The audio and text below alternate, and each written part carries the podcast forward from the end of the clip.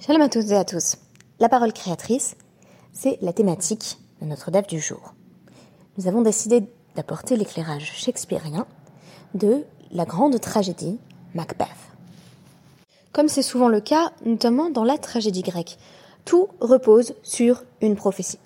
Une prophétie déterminante qui infléchit par la suite le cours des actions du protagoniste.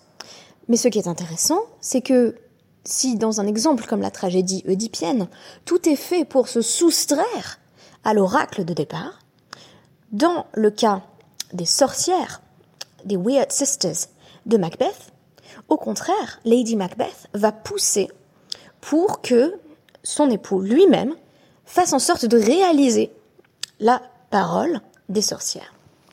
Il sera notamment question, en parallèle, dans notre DAF, de cas où la parole se concrétise au-delà de l'intention de la personne qui l'avait prononcée. Alors, que sont ces sorcières dans la pièce shakespearienne? Alors, les sorcières sont au départ un emprunt à la chronique dite de Holinshed, qui était la principale source d'inspiration du dramaturge pour cette partie de la pièce notamment. Donc il s'agit d'apparitions euh, qui euh, se manifestent très tôt en réalité euh, dans la pièce, des créations théâtrales qui sont de l'ordre de l'emprunt surnaturel et qui vont euh, faire entrer le mal incarné dans la réalité des personnages. Alors, elle tente, bien entendu, puisque euh, il va s'agir de faire miroiter à Macbeth ce rôle de roi qu'il pourrait obtenir. Elles maudissent, mais aussi tout simplement elles annoncent le futur. On résume souvent Macbeth à la question des intrigues politiques et de la culpabilité. Mais en filigrane, il faut poser aussi celle du destin. Qu'est-ce qui fait que la parole des Weird Sisters était vouée à se réaliser? Sont-ce les efforts des époux Macbeth pour que le roi meure bel et bien? Ou bien y a-t-il un élément de pur déterminisme dans les propos et notamment les malédictions des Weird Sisters, de sorte qu'on peut observer que leur prophétie se réalise euh, de bout en bout donc euh, je ne vous livrerai pas tous les secrets de la pièce, mais on peut constater effectivement que jusqu'à la mort de Macbeth, parce que je vous spoil pas trop en disant qu'il meurt à la fin, c'est quand même une tragédie, euh, chacun euh, des éléments de la prophétie va être révélateur. Alors tout commence bien entendu lorsque les sorcières annoncent le fait qu'elles vont bientôt rencontrer Macbeth. Jusqu'ici, pas de difficulté. on rapporte au roi Duncan la bravoure de Macbeth et Banco contre les armées euh, norvégiennes. Donc ils ont vaincu. Et le roi décide de euh, conférer le titre de, de Thane de Codor à Macbeth. Alors ce qui est très intéressant, c'est que le Thane précédent était également coupable de trahison. Comme si le rôle lui-même avait quelque chose de, de tragique en lui. C'est alors que les trois sorcières se manifestent à Macbeth et Banco. Alors, elles leur prédisent apparemment euh, l'avenir. Euh, on dit à Macbeth, on lui annonce qu'il va recevoir ce titre de euh, Thane de Codor et qu'il sera roi par la suite. À l'inverse, Banco ne deviendra pas roi, mais ses descendants le seront. Alors, les deux hommes se demandent s'il s'agissait d'une hallucination ou pas, mais le fait est que Macbeth apprend instantanément la nouvelle. Il a effectivement reçu le titre en question. Il a bel et bien été nommé Thane de Codor par le roi. Ce serait dommage de s'arrêter là, du moins telle est la vie de Lady Macbeth, qui va le presser de tuer le roi le soir même, puisqu'elle voit son mari promis un, un grand avenir. Donc elle n'hésite pas à frayer avec les forces du mal. Dans euh, notre DAF, il ne sera pas directement question de prophétie, mais plutôt de serment. Le serment se définit ici comme chevois. Nous allons étudier un traité entier consacré au serment, c'est un sujet qui me passionne. Ici, le serment est présenté dans toute sa gravité.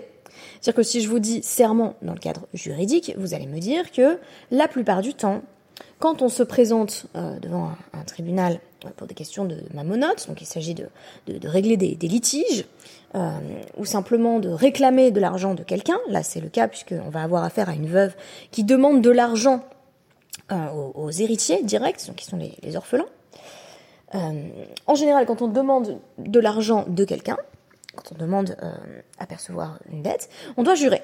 Il y a cette notion de joie qui semble tout à fait euh, euh, élémentaire et qui tout à coup, dans notre DAF, va être investie d'une sorte d'aura de mystère. On va nous dire attention, si on peut éviter le serment, ce serait quand même préférable. Très surprenant d'ailleurs. Alors Madnetin, dans la Mishnah, on a donc cette déclaration au sujet de la veuve, Ein almana nifrat yetomim et la Jusqu'ici, très classique en réalité. Parce qu'on nous dit, la veuve ne peut récupérer donc la somme inscrite dans son contrat de mariage, après la mort de son mari, puisque en réalité la somme qui est inscrite dans la ketouba, elle va être perçue par la femme que son mari meurt ou qu'il euh, ou qu'il la quitte, en cas de répudiation ou en cas de décès. Et donc, euh, en réalité, nous on connaît euh, des lois françaises dans lesquelles la veuve hérite. Or, dans le cadre des lois de la Guémara, ce n'est pas le cas. Ce sont les orphelins, en général les, garçons, les fils du, père, qui héritent à la mort de, de ce dernier. Donc, euh, on se retrouve avec une veuve qui doit aller voir les orphelins pour leur demander la somme inscrite dans la ketouba, et donc elle peut par la suite évidemment euh, se remarier munie de, cette somme qui euh, constitue quand même un avantage financier. Donc on nous dit, auparavant, elle se rendait devant la cour et elle disait aux orphelins, donc devant le beddin, je jure que je n'ai pas encore touché à la somme inscrite dans mon contrat de mariage, donc vous me devez tout ce qui est inscrit dans la ketouba. Euh, l'autre possibilité, bien entendu, pour une femme euh, qui était veuve, c'était de rester euh, dans la maison des orphelins et d'être en quelque sorte entretenue par eux. Mais si elle voulait se remarier, il fallait qu'elle quitte effectivement la, maison de feu son mari et qu'elle récupère l'argent qui lui était dû. Et puis, par la suite, elle pouvait effectivement refaire sa vie. Alors, on nous dit, pour récupérer l'argent des orphelins, elle doit jurer. Euh, bien. mais euh, par la suite, on va essayer de savoir pourquoi, euh, les baptismes ont dit qu'il fallait l'empêcher de jurer. Donc ils l'ont empêché de jurer, mais c'est quoi le problème si on l'empêche de jurer? C'est qu'a priori, elle peut pas récupérer l'argent. Donc très très embêtant euh, du point de vue de la veuve. kol ma Donc Rabban Gamliel, l'ancien, a institué un système un peu alternatif euh, qui d'ailleurs semble présenter euh, le neder comme une forme atténuée de chevois. Le neder c'est le vœu, la chevoie c'est le serment. Euh, le serment fait directement intervenir le nom de Dieu et quand on prête serment, donc au beddin, on se saisit d'un objet qui a une, valeur de sainteté et on emploie le nom de Dieu, tandis que dans un neder, on rend simplement un objet sanctifié euh, mais de façon euh, plus extérieure. On a, on a moins une invocation directe euh, du nom de Dieu. Donc il, il a institué que la veuve devait faire un vœu au bénéfice des orphelins. Donc en gros, elle fait le vœu qu'il désire. Par exemple, toute la nourriture du monde, on en a déjà parlé dans le traité Nédarim, toute la nourriture du monde me sera interdite, sera en fait elle sera de, l'ordre du konam ou du korban, c'est-à-dire elle sera sanctifiée, mais concrètement ça veut dire qu'elle-même n'y aura plus accès si j'ai pris une partie de mon contrat de divorce, vegova ketubata. Et ensuite les orphelins vont effectivement lui donner la somme inscrite dans sa ketuba. Donc on a euh, proposé euh, en trois étapes euh, un système où d'abord la veuve allait jurer, en fait comme tout le monde, au Beddin tout le monde jure, oui je n'ai pas touché cet argent et il m'est bien dû. Deuxième étape, on a dit surtout ne pas faire jurer, mais du coup elle n'avait plus d'argent. Troisième étape, Rabban Gamliel Azaken vient euh, décréter mais aussi réparer, hitkin, avec cette idée de tikkun haolam, qui est euh, là encore une, notion structurante dans le traité Gittin. Il vient euh, décréter, disais-je donc, que on n'a qu'à préférer le système du vœu, dans lequel, eh bien, la veuve fait le vœu que si elle a déjà pris une partie de sa ketouba, euh, eh bien, elle n'a plus rien le droit de manger. Donc, avec ce système de sanctification d'un objet extérieur ou de l'ensemble des objets extérieurs existants, en l'occurrence, elle dit bah, tout, ce qui serait mangeable en fait. Euh, et ainsi, elle est crédible euh, devant le Beddin, et donc les euh, orphelins doivent désormais euh, payer. Alors, c'est très intéressant puisque donc Rav dans l'Agmara plus loin va, va nous présenter un élément d'explication sur pourquoi est-ce que on, on, se méfiait du serment mais aussi de manière générale euh, des vœux. Donc on nous dit Rav, l'oméga bektuba et armalta. Rav ne permet pas en fait à une veuve de euh, récupérer la somme inscrite dans le sac Ketouba, même avec euh, un serment, même avec un vœu. Euh, Bishne des Rav qu'il est nédaré. Parce que à l'époque de Rav, on ne faisait pas grand cas des vœux. Et donc le système proposé par la Mishnah euh, semble ne pas convaincre Rav parce que oh, elle n'hésiterait pas à faire un vœu mensonger et à spolier euh, les orphelins, à leur prendre euh, une partie de l'héritage qui, d'après la loi talmudique et thoraïque, leur est dû en, faisant un, vœu erroné.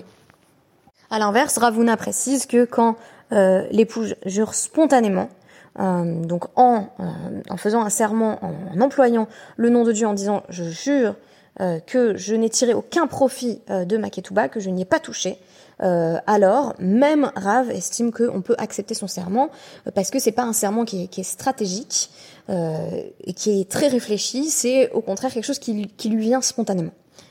Alors l'Agmara va d'emblée poser la question, bah, évidemment, Maï et Almana. Pourquoi on nous parle spécifiquement d'une veuve?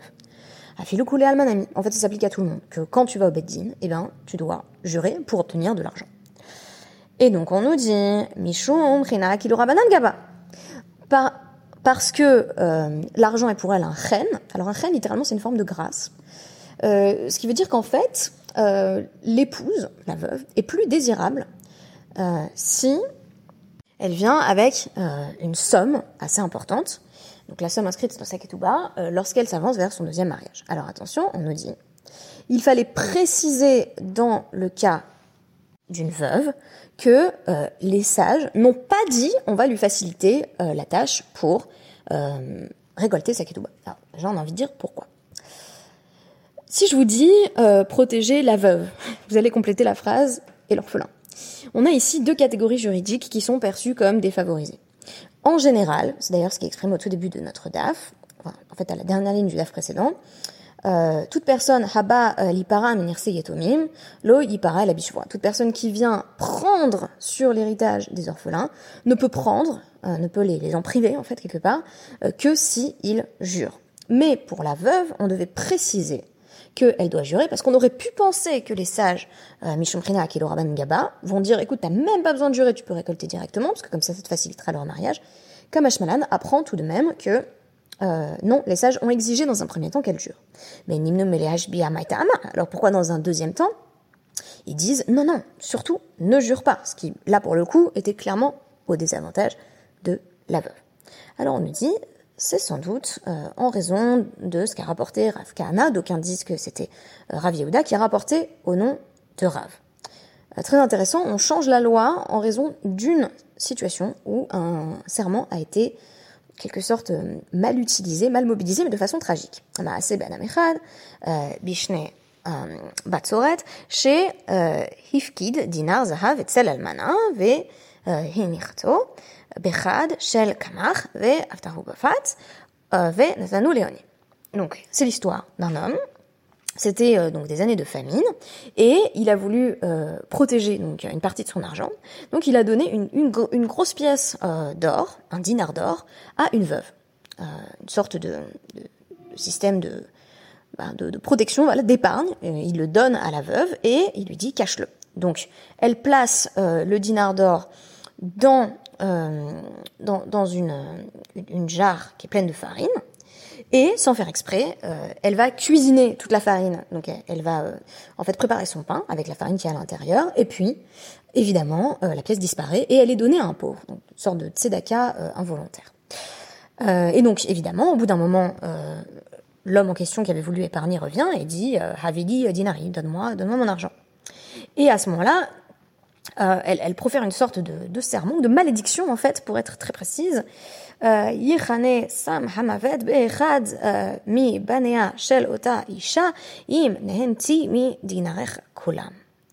Elle dit que le poison euh, touche l'un des enfants de cette femme, il s'agit d'elle-même, que le poison, euh, enfin que en fait l'un de mes enfants meurt empoisonné si j'ai profité de ton dinar de quelque manière que ce soit. Qu'est-ce que ça veut dire? Ben, je l'ai perdu, mais je ne l'ai pas volé.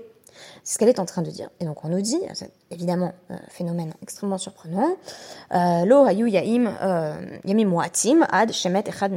Et l'un de ses enfants est vraiment mort. Alors là, évidemment, la Gemara nous dit, mais c'est pas possible. Les sages ont dit, euh, c'est pas possible. Alors, au départ, ils l'ont appliqué euh, en disant Elle qui a fait un serment littéralement de vérité euh, on voit que ce sont ça les conséquences. Combien plus quelqu'un qui fait un faux serment Ça veut dire quoi Quelqu'un qui euh, dit, par exemple, euh, si j'ai profité euh, euh, que mes enfants meurent, mais en réalité cette personne sait très bien qu'elle est en train de mentir et qu'elle a volé, ben c'est évident que ce serait encore plus grave. Mais on a quand même un problème encore plus important sur la question du poids de la parole, c'est que elle n'avait vraiment pas profité de la pièce d'argent. Alors explication de la Gemara, des ishtarashla mais comme dinar. En réalité, le dinar prenait de la place euh, dans, euh, dans son, son, contenant, sa, jarre pleine de, farine, et ça l'arrangeait qu'il n'y soit plus. Ça libérait de l'espace.